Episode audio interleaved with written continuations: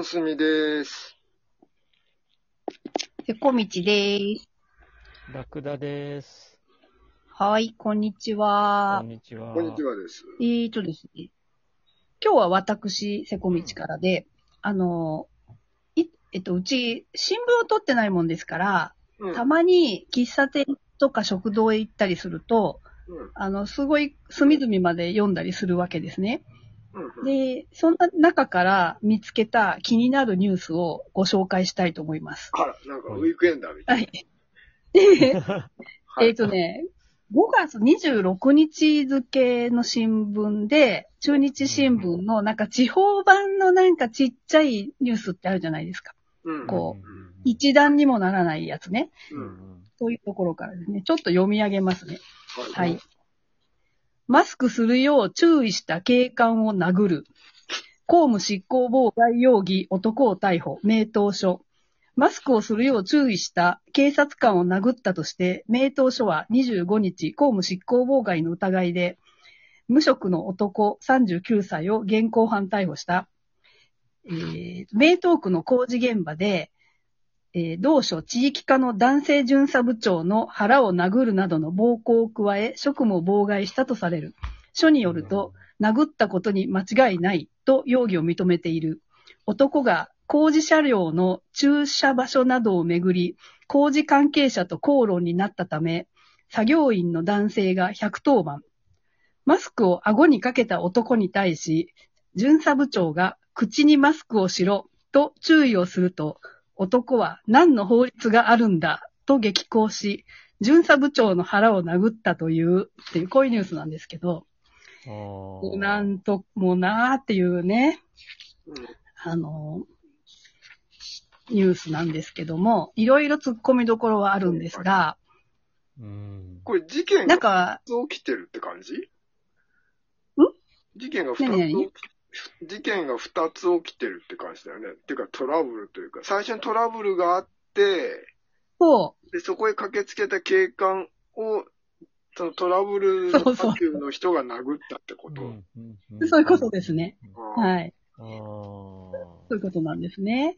で、公務執行妨害っていうことなんだけど、うん。なんかね、これ、こういうおじさんってね、いるでしょう。時々いて、で多分、まあこれ、く詳細が書いてないからわからないんだけど、うん。あの、まず工事の車が来て、うん。なんか駐車しようとしてるところに、うん。多分、この人の自分の家の前とか、何かうん。そういう、あのところに止められたり、それとかなんかちょっとそこはいかんのじゃないかみたいなとこに止めてきたり、なんかそういうのに厳しいおじさんっているでしょ？よゴミ出し方法だとかさ、駐車だとかそういうのを厳しく見てるおじさんっているじゃんね。うん。はいはいはいはで、あのーえっと、うちの近く、近くというか、あの、昔、あの、自転車おじさんっていうのがいて、なんかその、その人家の前で見張ってて、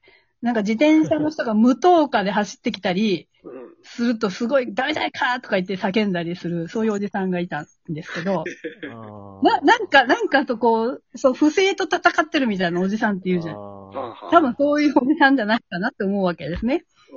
で、で、その工事関係者と、こう、多分揉めたんだよね。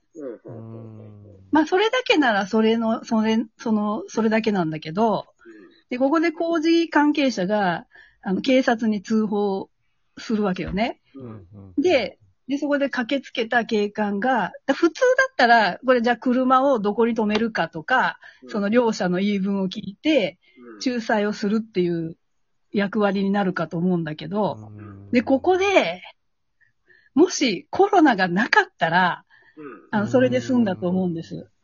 ところが、ここで、あの、男の人が、顎マスクをしていたっていうのが、うん。あのっていうことが、こう、事態をややこしくしちゃったんですね。うんで、そしたら今度はその駐車場所じゃなくて、うん口にマスクをしろっていうふうに、あの、よくね、マスク警察って言葉があるんだけど、うんあの、ほんまもんのマスク警察だよね、これね。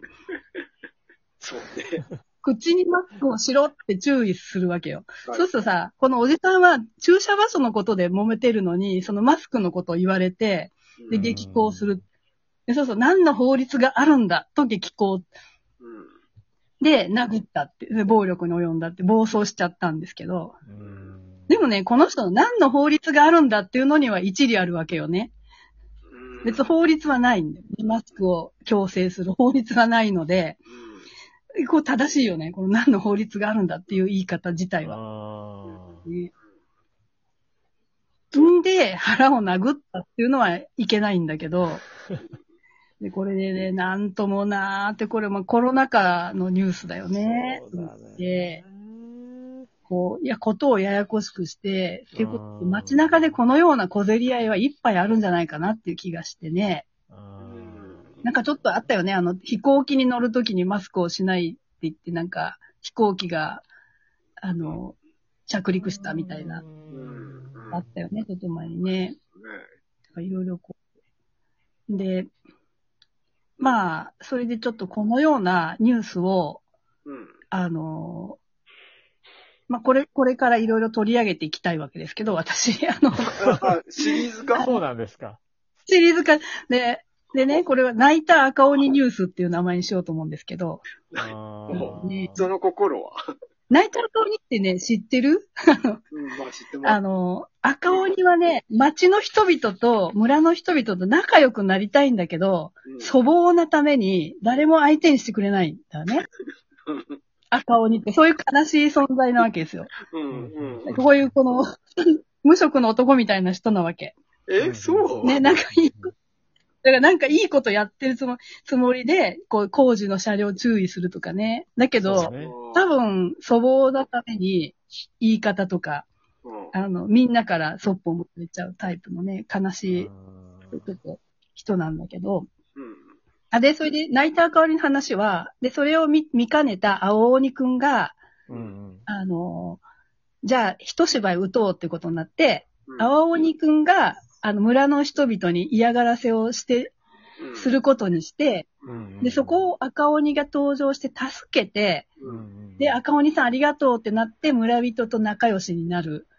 うん。んだけど、で、それうまくやっていくんだけど、うん。で、ある時、で、青鬼くんに会わないけどどうしたんだろうなって思うと、うん。青鬼くんは、あの、僕がいると、せっかく仲良くなれたのに、うん。あの、いかんからっていうことで、旅に出るんだよね。ううん。んそうですね。っていう、まあ、泣いた赤鬼、赤鬼自体はこう、そういう意味で泣ける話なんだけど、え、それでその名トークの、そのおじさんは、はえじゃあ、青鬼が、くんがいない赤ーい鬼。なかったね。おううん。おうそわけよね。おうそういうで、村人と小競り合いをし、なおかつなんかね、あの、警察にも疎まれ。でも警察の人もね、殴られ、殴られ損だけどね、あの、僕らはそのおじさんの方に感情移入しなきゃいけないのかな。いけないってことはないんだけど、うんでも、多分、その駐車した方のうん。人が横着なんだよね、きっと。わからんけどね、詳細は。いで、その赤鬼くんが警察を呼んで、じゃい違うの、違うの。工事、味方になると思ったのにじゃないの？違う、工事関係者が警察呼んだんだよ。あ、そうなのか。うん。だから、あれかもね、あの、理不尽なこと言ってたのかも、赤鬼くんが。あそうか。もう絶対ここに止めるなとかね。はいはいいや、なんか許可は取っているとか言って小競り合いになったのかもしれない。だけどね。まあそういう、なんていうの？こう、なんとも悲しくて、やるせないニュースですよね。これは、じゃあ、青鬼くんはどう介入すりゃよかったんですかね？もし青鬼くんがいたとしたら、その事件に、青鬼くんうがん。していたとしたら、どうかい、さらに悪いことをする。青鬼くんは、なんか重、重機に乗って、なんかもっと、もっとなんか派手な行動を示して、で、みんながそっちに気を取られて、あ、これぐらいの工事車両はなんていうことはなかったっていう風になって、ああ。それ、結局、二人とも捕まるっていうこと。それ、青鬼くん、交通法違反みたいな。赤鬼くんも青鬼くんも、二人ともお縄になってしまうという話になりますだよな。で、その際、マスクをどうするかっていうのもなんか本当にね、大変だよね。でうん、青肉はマスクはしてない方がいいのかな？この場合。まあ、さらにそうです。ほら、あっちの。うん、そうね。あの、2メートル離れてるとか言うんじゃないかな。ああ、もう、その工事車両はなんか大きいもんだから、うん自然に全ての人から2メートル以上離れているところに運転席があるから大丈夫なんだ、みたいなね。